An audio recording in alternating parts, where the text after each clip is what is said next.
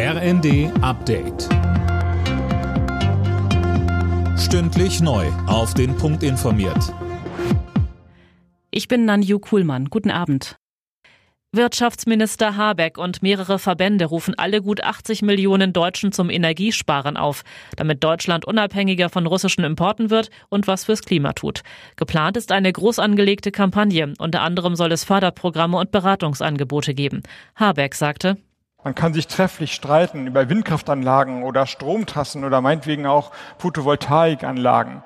Aber die eingesparte Kilowattstunde, die sieht man ja nicht. Also es ist vergleichsweise schwer, ein Bewusstsein dafür zu erzielen, die Aufmerksamkeit, die wir gemeinsam der Energieeffizienz, der Einsparung entgegenbringen müssen, sie muss deutlich höher werden. In Hamm in Nordrhein-Westfalen hat ein Mann an einer Hochschule mehrere Menschen mit einem Messer angegriffen. Bei der Attacke in einem Seminargebäude wurden vier Menschen verletzt, einige von ihnen schwer. Der mutmaßliche Täter, ein 34-jähriger Mann, wurde festgenommen. Der Bundesrat hat den Weg für das 100 Milliarden Euro Sondervermögen für die Bundeswehr freigemacht. Alena Triebold, was hat die Länderkammer heute noch unter Dach und Fach gebracht? Zum Beispiel die 12 Euro Mindestlohnerhöhung ab Oktober. Auch die Rentenerhöhung, die schon zum nächsten Monat kommt, ist durch.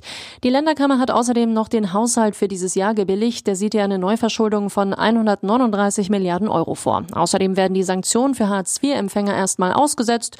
Grünes Licht gab es auch für den Pflegebonus. Mitarbeitende in Heim und Kliniken bekommen damit nochmal einen Zuschlag für ihre Leistungen in der Pandemie. Deutschlands bevölkerungsreichstes Bundesland Nordrhein-Westfalen bekommt wohl Schwarz-Grün. CDU und Grüne sind sich einig, dass Ende des Monats der Koalitionsvertrag stehen und CDU-Mann Wüst als Ministerpräsident wiedergewählt werden soll, so der heute vorgestellte Fahrplan. Alle Nachrichten auf rnd.de